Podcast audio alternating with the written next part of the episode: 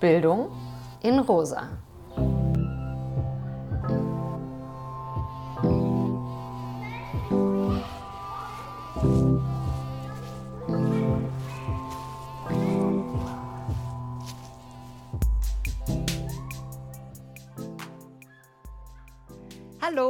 Willkommen zu unserem Bildungspodcast Bildung in Rosa. Ihr wollt sicherlich wissen, wer wir sind. Wir sind Songül und Nina und wir arbeiten in der Rosa-Luxemburg-Stiftung zum Thema Bildungspolitik.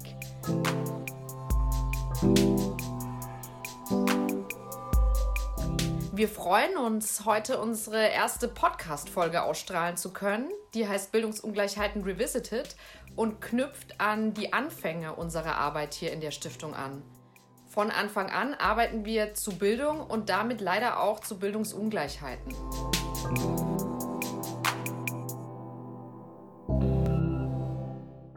Warum beschäftigt uns das so, Nina? Na, wenn wir uns mit dem Thema Bildung auseinandersetzen, kommen wir um das Thema Ungleichheiten leider nicht rum. Denn Bildungszugänge sind ungleich verteilt. Nicht alle Menschen können an Bildung partizipieren oder ihre Bildung wird gar nicht anerkannt. Womit wollen wir uns denn in diesem Podcast beschäftigen? Wir arbeiten seit zehn Jahren hier. Das heißt, äh, in den letzten zehn Jahren hat auch im Feld Bildungsungleichheiten sicherlich äh, Veränderung stattgefunden. Und in dieser ersten Folge Bildungsungleichheiten Revisited wollen wir uns einfach mal diese Veränderungsprozesse angucken oder ob es die überhaupt gibt in den letzten zehn Jahren.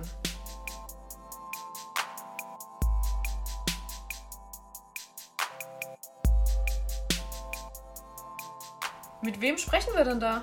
Wir sprechen mit zwei total wunderbaren Gästen und zwar mit Katrin Reimer-Godinskaya und Koray Yilmaz Günay. Die haben uns nämlich auch schon vor zehn Jahren in einem Projekt begleitet, in einer Comic-Ausstellung, die heißt Looks Like Comic, unmögliche Bildungswege.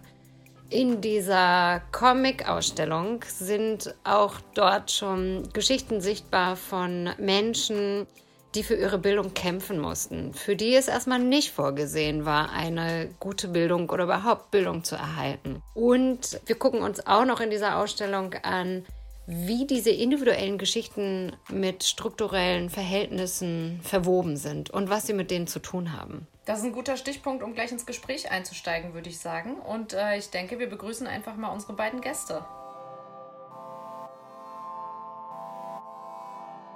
Also, ihr Lieben, Katrin Koray, wir sind ja heute zusammengekommen, um mit euch zum Thema Bildungsungleichheiten zu sprechen.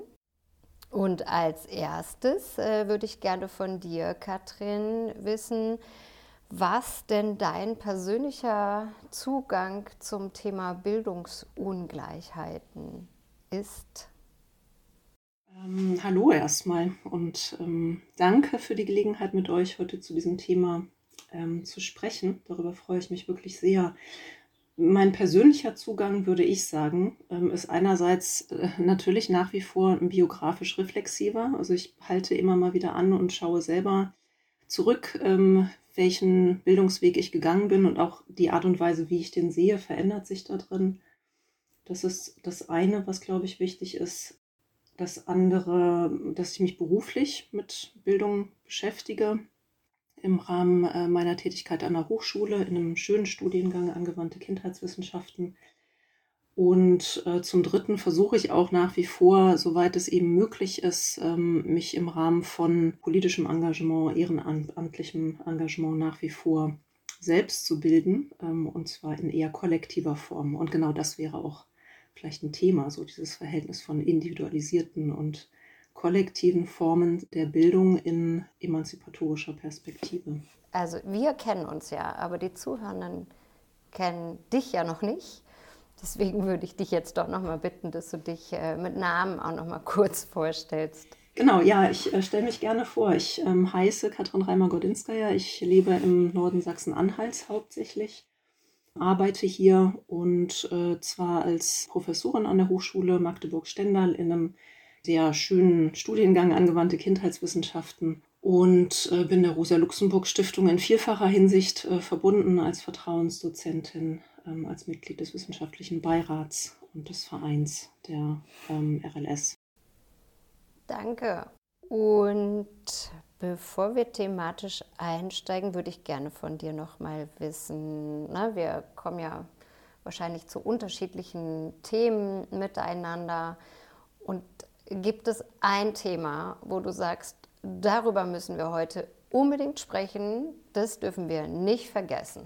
Für mich ist das eigentlich die alte Frage, wie wir mit unseren ja nach Positionen, Lebenslagen, Hintergründen, Biografien, unterschiedlichen Bildungserfahrungen ähm, umgehen. Also wie wir diese Erfahrungen zum Ausgangspunkt machen können in eben kollektiven Zusammenhängen und die so reflektieren, aufarbeiten können, dass daraus Lernprozesse werden, die uns helfen, eine ja, wirksamere ähm, linke Alternative zu dem Grauen, in dem wir derzeit leben, aufzubauen. Das ist eine große Frage, aber das ist nach wie vor die, der Kern. Als ich versucht habe, darüber nachzudenken, was wäre eigentlich das Thema, wollte ich nicht so ein Einzelthema nehmen, sondern diese grundlegende Fragestellung, die mich in allen Bereichen umtreibt.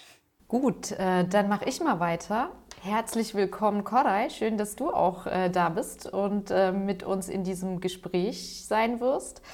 Und ich würde dich auch bitten, dich kurz vorzustellen und was zu deinem Zugang zum Thema Bildung und Bildungsungleichheiten zu sagen. Ja, von meiner Seite auch erstmal vielen Dank für die Einladung und die Gelegenheit, äh, nach zehn Jahren tatsächlich mit euch nochmal ins Gespräch zu gehen und auch in dieser Konstellation ins Gespräch zu gehen. Ich freue mich sehr darüber. Wir haben früher, also Nina Songül und ich, bei der Rosa-Luxemburg-Stiftung ja, hauptamtlich gearbeitet. Ähm, ich bin dann weggegangen und habe äh, vor allem in, nennen wir es mal, zivilgesellschaftlichen Initiativen gearbeitet. Jetzt bin ich mit einer Kollegin zusammen die Geschäftsleitung beim Migrationsrat Berlin, was eine Dachorganisation ist von über 80 Migrantinnenorganisationen, von Organisationen von Menschen of Color und von schwarzen Menschen, auch unabhängig von Migrationsgeschichte. Und darüber hinaus habe ich meinen eigenen Verlag. Das ist so ein bisschen mein Hobby und meine nebenberufliche Tätigkeit, die mir sehr viel Spaß macht. Äh, mein Zugang zu Bildung und Bildungsungleichheiten und Ungerechtigkeiten, würde ich sagen, ist ein bisschen wie, wie Katrin das auch schon gesagt hat.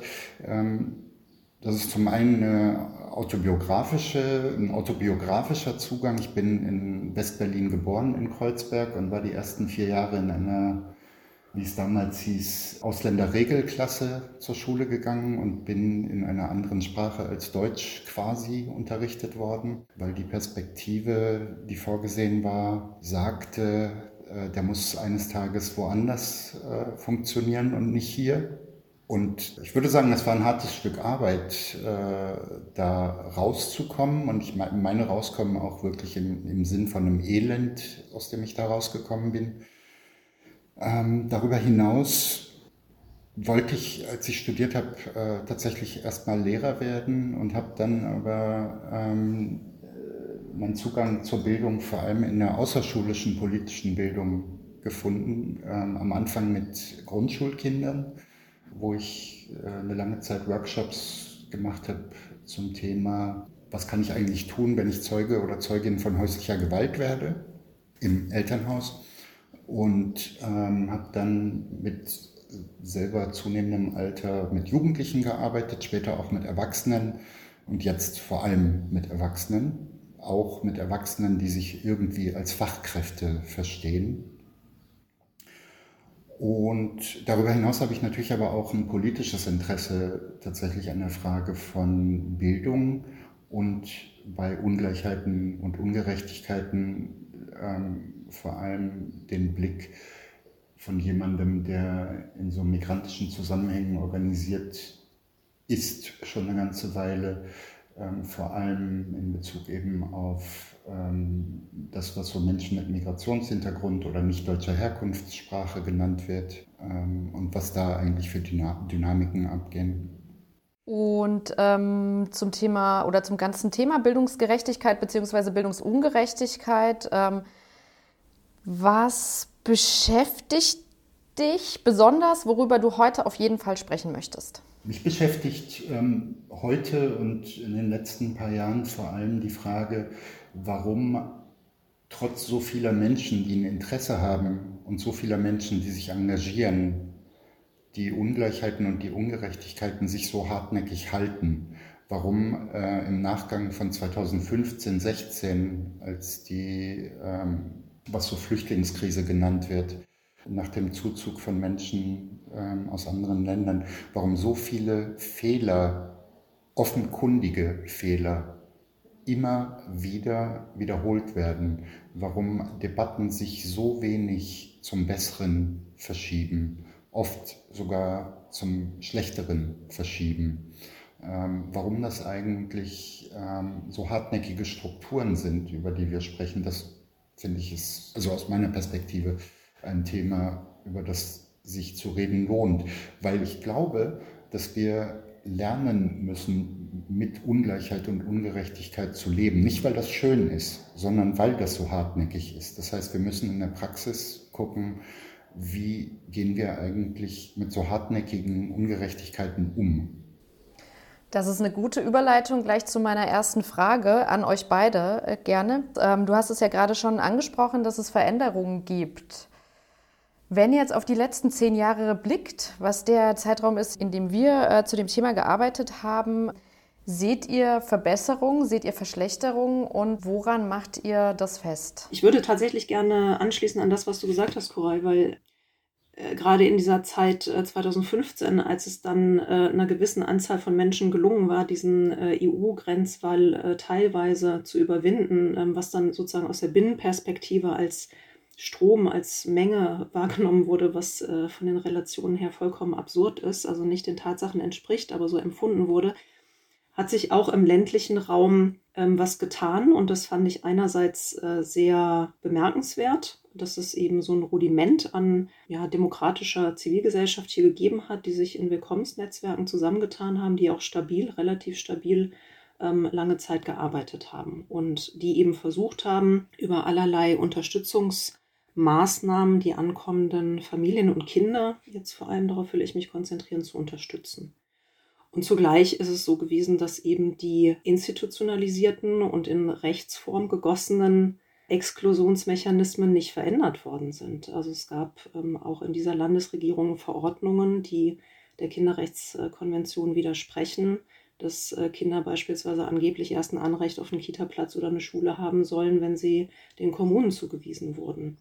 Wir haben eine kleine Studie durchgeführt und auch hier im ländlichen Raum eben aus der Perspektive von geflüchteten Kindern im Prinzip die ganze Palette der ähm, Ausgrenzung von Kindern in rassistischen Formen festgestellt. Also sozusagen das Festsetzen in Integrationsklassen, was ähm, erschwert, Kontakt aufzubauen zu Kindern, die schon hier leben, ähm, die Sprache, also die deutsche Sprache sich anzueignen. Ähm, all das ist nach wie vor wirksam und ich fände eigentlich im Anschluss daran die Frage, sind nicht doch auch die Konzepte, Intentionen und Ziele ähm, derjenigen, die sich zusammentun, dann eben entsprechend verkürzt gewesen. Also das ist genau so ein, so ein Moment, wo sich Menschen dann auch aufrauchen. Insgesamt Kinderarmut ähm, ist nicht weniger, sondern mehr geworden, gerade hier in der Region. Wir sind eine der Regionen mit den höchsten Kinderarmutsraten. Unter Bedingungen der Maßnahmen gegen die ähm, Corona-Pandemie hat sich das äh, mutmaßlich verschärft, also in vielerlei Hinsicht.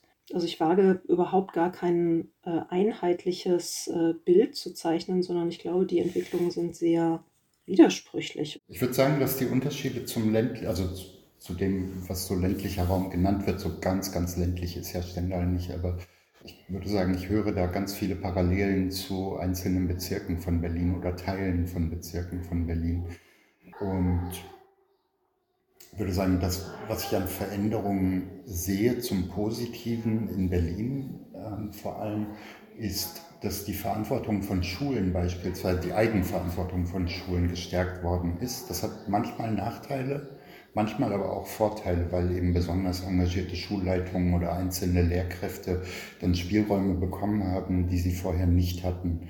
Ich sehe sehr wohl, dass im Lern- und Lehrmaterial einzelne Sachen passieren, dass Sachen durchgesehen ersetzt werden äh, oder nicht ersetzt werden, sondern einfach ersatzlos wegfallen. Ich sehe, dass wir Debatten haben zu Beschwerdestrukturen.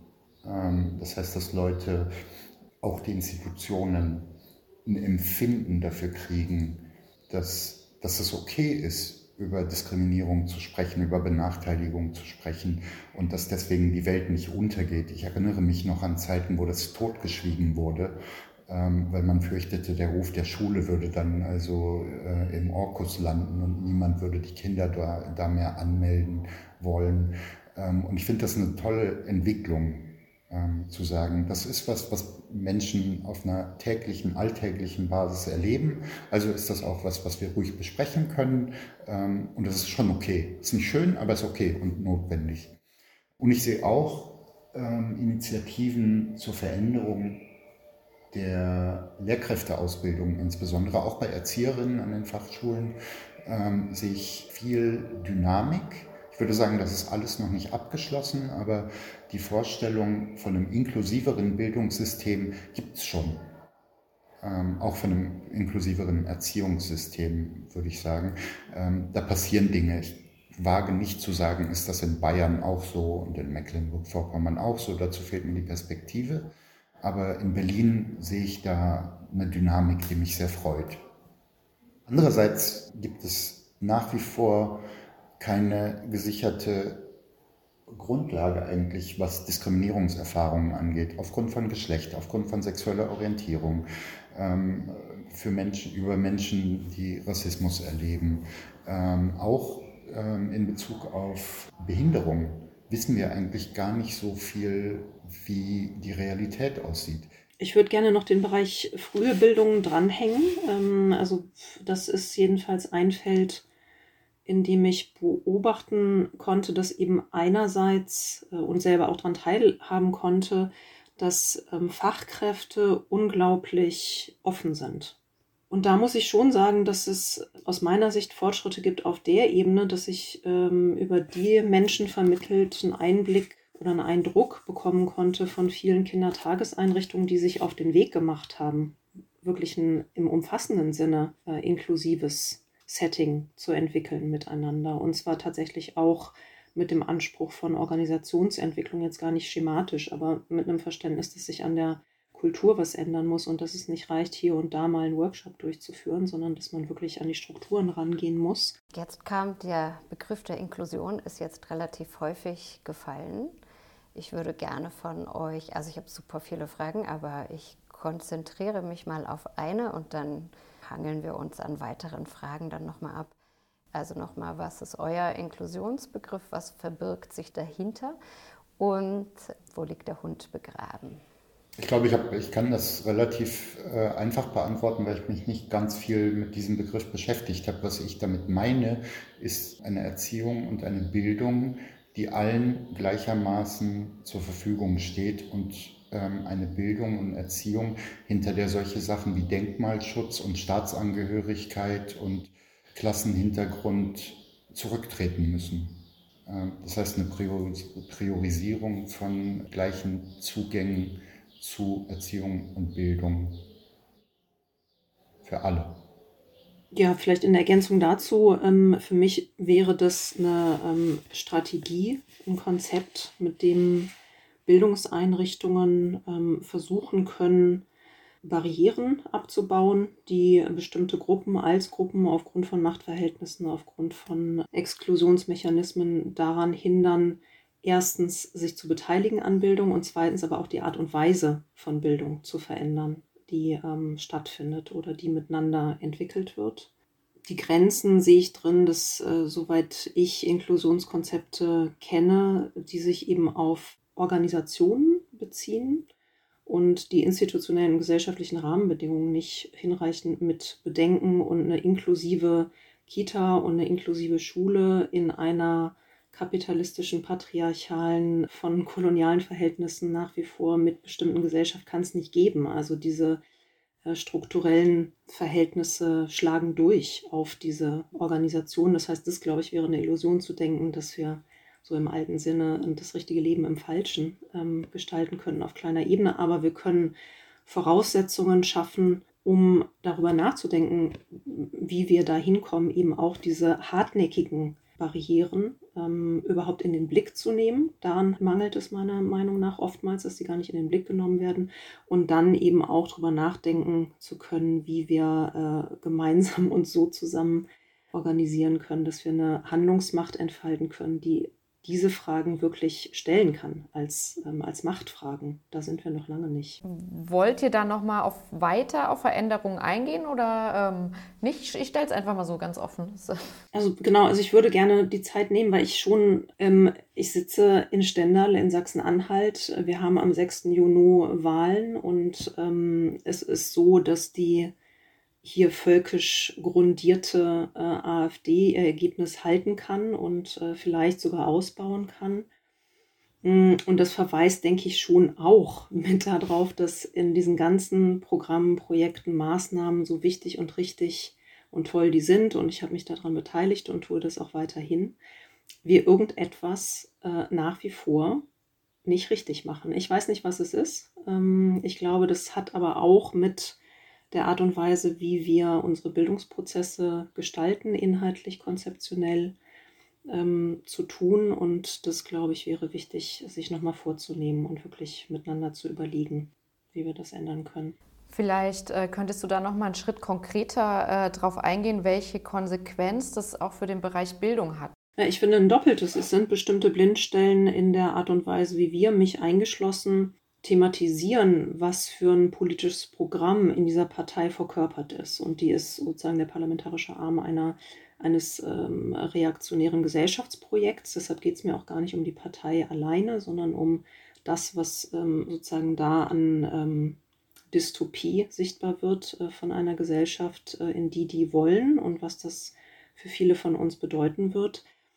Ähm, dass es da bestimmte Blindstellen gibt. Zum Beispiel ähm, das klassistische Bildungsprogramm, das die vertreten. Zum Beispiel äh, ein, ähm, Wirtschafts- und Finanzpolitik, ähm, die zu Ungunsten von Erwerbstätigen ähm, sich letztlich auswirkt. Das sind aus meiner Sicht zwei Beispiele von Themen, die ähm, nicht stark gemacht werden und die meiner Meinung nach auch deshalb nicht stark gemacht werden, weil sich ähm, Projekte, Initiativen und so weiter, die in staatlich geförderten Maßnahmen unterwegs sind, sich vielleicht nicht trauen, diesen neoliberalen ähm, Grundkonsens ähm, als etwas Reaktionäres zu erkennen, als etwas zu erkennen, das Diskriminierung, und zwar klassistische Diskriminierung unter anderem, mit sich bringt. Ähm, und da ist eben meine Hoffnung, dass dieser Diskurs auch das so ein bisschen ändern wird und wir zumindest auch die Art und Weise, wie wir über dieses äh, rechte Projekt, dieses reaktionäre Projekt sprechen, umfassender wird und das sozusagen in seiner Gänze auch in den Blick nimmt.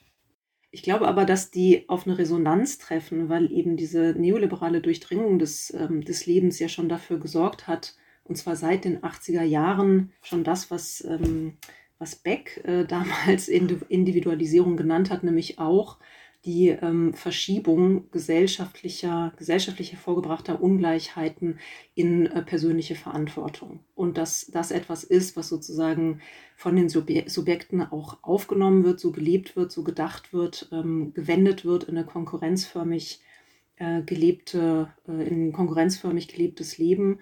Diese Impulse gibt es unter Studierenden bei uns auch. Das zeigt sich in so ganz äh, kleinteiligen Diskussionen um Fragen von was wird unter gerechter Notengebung verstanden? Wird kooperativ, also wirklich kooperativ miteinander studiert und gelernt? Oder werden vielleicht kleine Teile des sich angeeigneten ähm, für sich behalten, um es dann selber zu präsentieren, eben nicht geteilt? Das äh, meine ich mit so Fragen von, wo auch in der Hochschule Form und Inhalt ähm, des Lernens auseinanderfallen. Also dass die Form konkurrenziell angeordnet ist, aber inhaltlich wir eigentlich bemüht sind, zu vermitteln, wie wichtig es ist, äh, wirklich kooperativ miteinander zu lernen, mit Kindern und Jugendlichen umzugehen und so weiter und so fort. Also das äh, widerspricht sich. Und ähm, ja, das, äh, damit versuchen wir irgendwie jeden Tag umzugehen im Hochschulsystem, aber sicherlich auch in anderen Bereichen des Bildungssystems. Aber ist das nicht ein bisschen wie ein Kampf gegen Windmühlen? Weil ich würde ja sagen, die, diese sozialdemokratische Lüge, dass Bildung zur Rettung führt und ein Ausweg ist, das ist eine Lüge und Leute wissen das auch. Es gibt nicht äh, unendlich viele gut bezahlte Stellen. Ähm, es gibt nicht unendlich viele gute Karrieren, also erstrebenswerte Karrieren, wenn man jetzt so normativ denkt.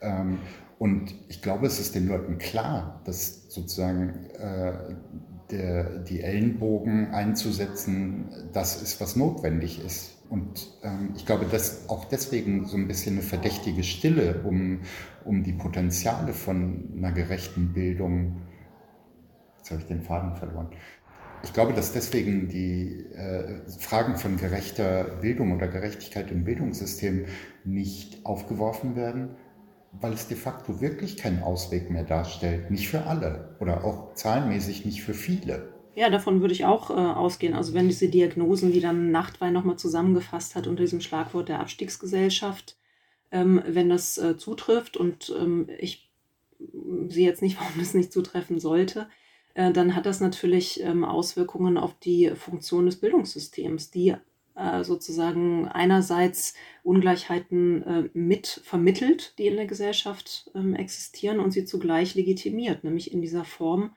zu sagen, ähm, der Platz, den du einnimmst, den nimmst du ein aufgrund deiner Leistung. Was wir wissen, dass es falsch ist, aber es ist trotzdem durch die alltägliche Praxis eingeübt und ähm, gewinnt dadurch eine gewisse Plausibilität. Ähm, und dagegen arbeiten wir an, ja klar. Also ich finde tatsächlich, das finde ich wirklich den absolut wichtigen Punkt, was für eine Bildung eigentlich? Also ist das, ist Bildung Mittel zum Zweck des Fortkommens ähm, in einer ansonsten gleichermaßen ungerechten Gesellschaft?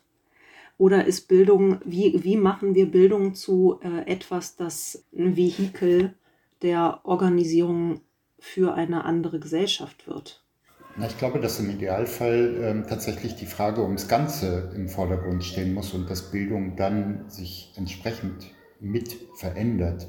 Es lohnt sich tatsächlich darüber zu sprechen, wenn ich eine, eine Vision habe für eine Gesellschaft, die egalitär ist, dann zu gucken, was müsste das für die Bildung bedeuten, für die frühkindliche Bildung, für die schulische Bildung, die außerschulische Bildung, für die, was früher Arbeiterbildung geheißen hat, also für, für vielleicht heute lebenslanges Lernen heißt, weiß ich nicht, was, wie müsste das entsprechend ähm, verändert werden, weil wir äh, eine Idee davon haben, was eine gute Gesellschaft wäre.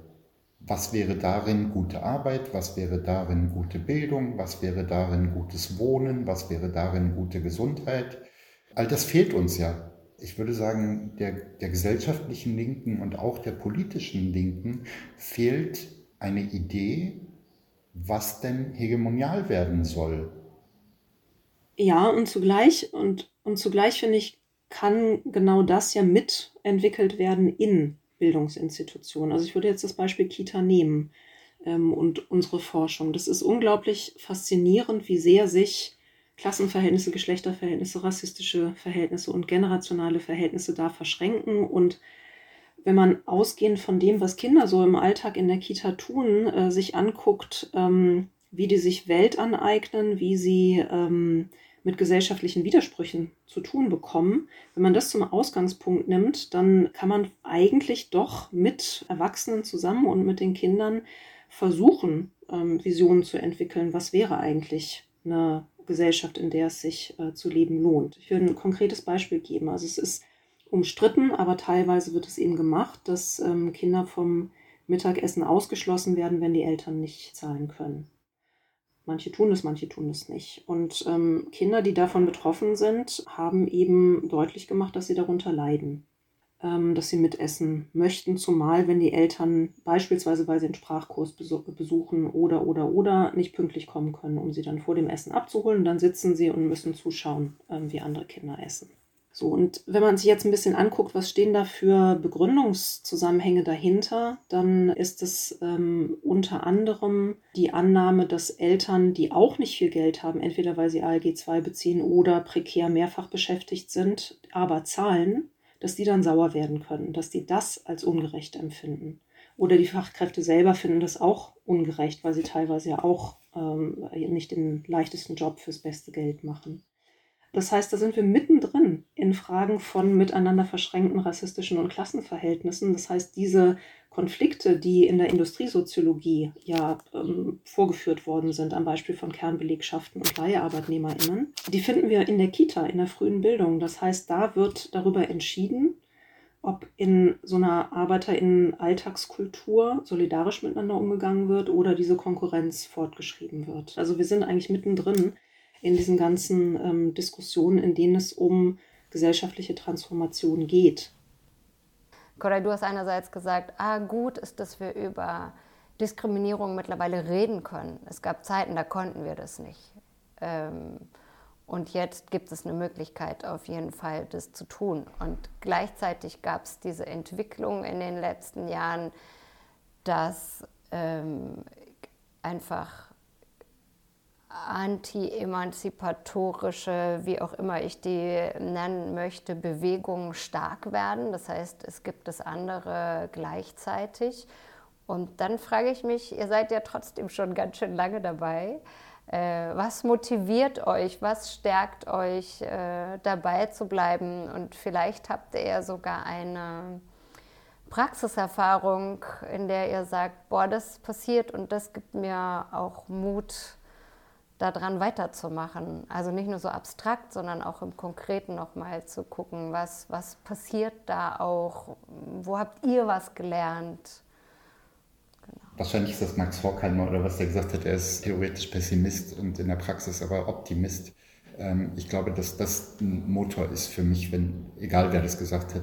Ähm, ich, ich bin theoretisch, wenn, wenn ich darüber nachdenke, immer Pessimist. Und ich glaube trotzdem, dass jede konkrete Person es verdient, den minimalen oder nicht minimalen Zugang zu bekommen, die Möglichkeiten zu bekommen, die im Rahmen des Möglichen da sind. Und die sind immer da.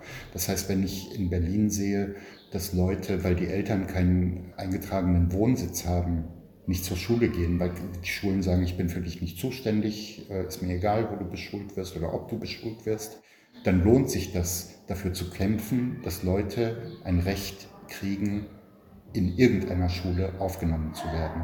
Und ich finde, da kann jeder Pessimismus sieben Kilometer zurückstehen. Dann ist das eine Kind, obwohl die Eltern äh, keine, keine polizeiliche Anmeldung haben, ähm, sozusagen schon mal mit einem Fuß drin. Und ich finde, dafür lohnt sich das immer. Ob daraus das große Ganze verändert wird und wirklich wir zu einer besseren Gesellschaft kommen, weiß ich nicht. Das ist ein Dilemma.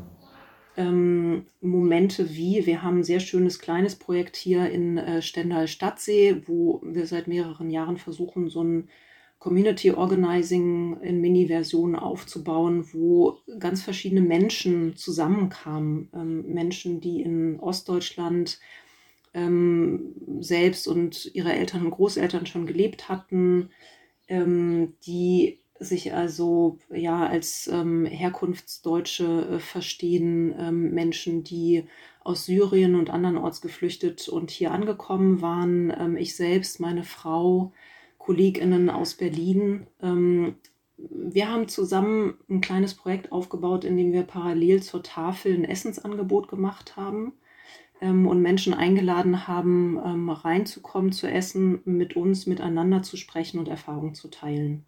Und Gespräche, die da stattgefunden haben, beispielsweise, die, das war so eine zweite Ebene, die, daran erinnere ich mich bis heute. Das war unglaublich berührend ähm, und ist auch zurückgemeldet worden, dass es total wichtig war. Also beispielsweise eine Frau, die in einer Werkstatt für Menschen mit Beeinträchtigungen arbeitet und sich ähm, aufgeregt hat, nicht beklagt, aufgeregt hat darüber, wie ungerecht sie entlohnt wird und was für eine anstrengende Arbeit sie für das wenige Geld macht.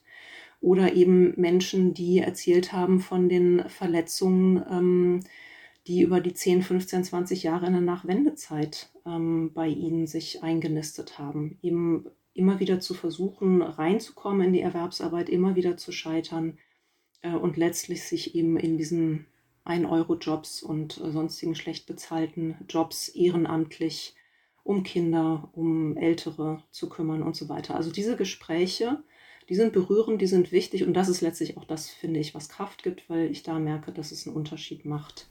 Mir und uns in oder uns auch äh, bei der Arbeit geht es ja auch so, wie das bei euch teilweise, würde ich sagen, durchgeklungen ist, zumindest bei mir angekommen ist, dass manchmal die Auseinandersetzung mit Bildungsprozessen und Bildung, wie sie eigentlich sein sollte, auch so ein bisschen so eine Ohnmacht ähm, hervorruft, weil irgendwie es da diesen Punkt gibt von, das werden wir in dieser Welt eh nicht erreichen. Ähm, also äh, macht das zumindest in meiner Arbeit. Ähm, deshalb haben wir uns auch ja entschieden, ähm, in dieser Podcast-Reihe und auch generell in unserer Arbeit äh, zu versuchen, das hinter uns zu lassen und visionär zu, zu denken. Und Katrin, du hast es ja auch am Anfang schon angesprochen. Ne? Was sind eigentlich linke Alternativen, die wirksam sind? Wir wissen, wie viele Sachen schlecht laufen oder ähm, warum sie schlecht laufen. Aber es ist total schwer, äh, dorthin zu gucken, wie es denn aussehen würde. Äh, Koray, du hast es die gute Gesellschaft genannt, ähm, wie die eigentlich aussehen würde. Und äh, an der Stelle würde ich euch jetzt äh, kurz mal äh, bitten, euch auf ein kleines Experiment einzulassen und vielleicht mal eure Brille äh, kurz abzusetzen und dann wieder aufzusetzen. Und in der Zwischenzeit äh, ist die Brille nämlich äh, rosa geworden. Jetzt stellt euch vor, die Brille ist rosa geworden und ihr guckt einfach durch. Und äh, die Gesellschaft um euch herum ist jetzt tatsächlich eine gute Gesellschaft äh, geworden. So, gibt viel Glitzer und ähm, bunte Farben und alles Mögliche. Und auch die Bildung ist eine Bildung, die es in einer guten Gesellschaft gibt. Was seht ihr denn als erstes durch eure rosa Brille? Vielleicht würde ich dem Feenstaub was anderes vor, vorziehen, nämlich den Staub von einstürzenden ähm, großen Systemen. Also ich finde, dass die ähm, dass ein bisschen mehr Irritation und ein bisschen mehr ähm, ausgehend von dem, wie es halt so ist, ganz sinnvoll wäre. Ähm, und ich glaube, das Kaputtmachen, also im, wirklich im destruktiven Sinn, äh, mir schon reichen würde äh, im Augenblick, weil die gläsernen und auch nicht so gläsernen Wände sehr, sehr dick sind. Könnte mir, natürlich könnte ich könnte jetzt sagen, ja, wir orientieren uns an universell gültigen Menschenrechten. Ähm, das wäre schon viel wert, äh, wenn die Menschenrechte tatsächlich universell wären.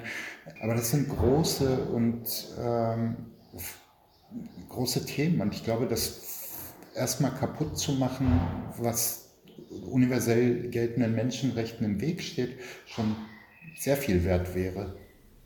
Katrin, du hattest gleich eine Assoziation. Ich hatte ganz viele. Also das eine, was mir in den Sinn kam, was ich nicht gesehen habe, aber was mir in den Sinn kam, waren produktive Streits. Also ich habe mir was Lautes vorgestellt. Ich habe mir viele Menschen vorgestellt, die ähm, sich streiten, die äh, nicht genau wissen, wohin es geht, aber dass es eben Formen und Orte gibt, an denen das stattfinden kann. Und das setzt eben voraus, dass es diese Orte gibt. Dann habe ich mir versucht vorzustellen, was wären eigentlich solche Orte, die können draußen sein, die können in Gebäuden sein. Diese Gebäude müssen auf jeden Fall auch anders architektonisch äh, gebaut sein, als es so die klassischen kasernenartigen Gebäude sind, in denen Schule äh, groß geworden ist was gehört noch dazu? Zeit, andere Zeitstrukturen, Entschleunigung, aber eine produktive, eine abgesicherte Entschleunigung für manche, die so privilegiert sind wie ich, hat ja diese Corona-Zeit anfänglich tatsächlich eine Entschleunigung mit sich gebracht, die erstmal so ganz angenehm war, aber eben weil ich abgesichert bin, finanziell und sonst wie. Das wären also Voraussetzungen, deshalb meinte ich, gehört eben zum Bild auch äh, eine Gesellschaft drumherum, in denen es ähm, eine grundlegende ähm, Absicherung gibt.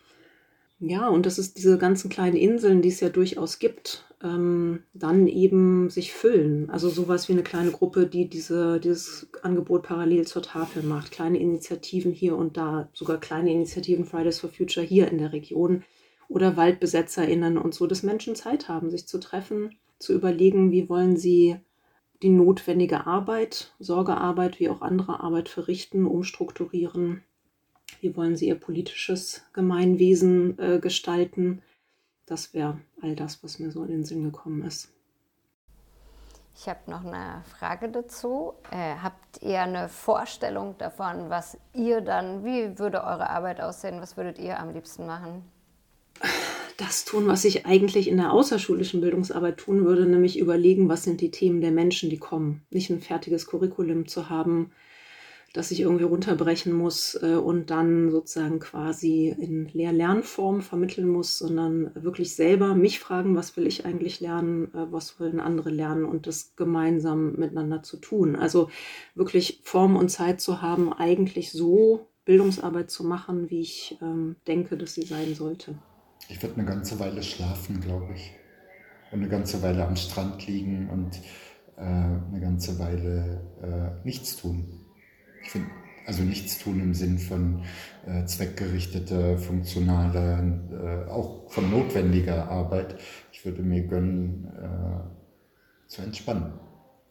Ich finde, dass das Leben wirklich schlaucht und äh, insbesondere unter den Bedingungen, unter denen wir jetzt hier leben, trotz natürlich, wie Katrin gesagt hat, äh, abgesichert sein und keine ganz existenziellen Sorgen zu haben, ähm, schlaucht es. Und ich finde, ähm, darunter leidet auch, das kann ich in Bezug auf mich sagen, aber ich würde das, glaube ich, auch ausweiten auf viele Menschen, die ich kenne. Ähm, darunter leidet auch Kreativität und darunter leidet auch die Auskunftsfähigkeit. Wie würdest du eigentlich leben? Was würdest du lieber tun? Und das ist eine Schande. Ich finde, das ist eines der gravierendsten Probleme, dass ganz viele Leute gar nicht wissen, wie sie gerne leben würden. Und da nehme ich mich gar nicht aus. Ich wünsche mir das. Ich hätte das sehr, sehr gern. Aber schablonenartig zu sagen, ich würde dann manchmal fischen gehen und manchmal Ackerbau betreiben, ähm, funktioniert für mich nicht.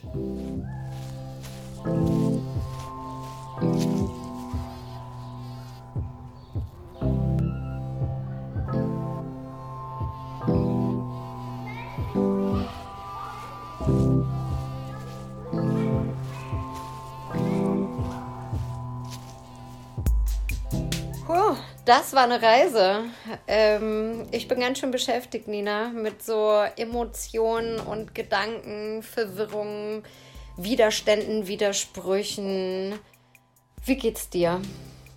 Ja, und vor allem sind da noch einige Fragezeichen bei mir einfach. Aber wie gut, dass wir auch noch einige Podcasts vor uns haben, in denen wir die dann besprechen können. Genau, ich habe mich zwischenzeitlich, äh, hat mich ein Gefühl der Ohnmacht überwältigt und ich dachte, oh nein, warum arbeiten wir an Veränderungen im Bildungswesen, wenn die Struktur doch genau diese Zustände hervorbringt? Und auf der anderen Seite ähm, fand ich, möchte ich das stärken, was Koray gesagt hat. Ne? Solange wir trotzdem in unserer Arbeit eine Person, einer Person einen Zugang ermöglichen, dann lohnt sich das auch und wir müssen dranbleiben. Ja, und dann finde ich auch, was äh, Katrin gesagt hat, also sowohl eine Person äh, zu stärken, als auch eben in kollektiven äh, Strukturen gemeinsam Sachen weiterzudenken. Uns bleibt nichts an, also wir haben keine Möglichkeit, äh, außer gemeinsam weiterzudenken, irgendwie optimistisch zu bleiben und äh, gemeinsam zu kämpfen. Wir freuen uns damit auch weiterzumachen in der nächsten Folge. Ähm, wir werden dann Mai Anboga und Theresa Straub als unsere Gäste begrüßen und mit den beiden über das Thema inklusive Bildung und Inklusion zu sprechen. Diese Folge äh, gibt es dann ab 10. Juli. Wir freuen uns schon. Bis dann. Ciao, ciao.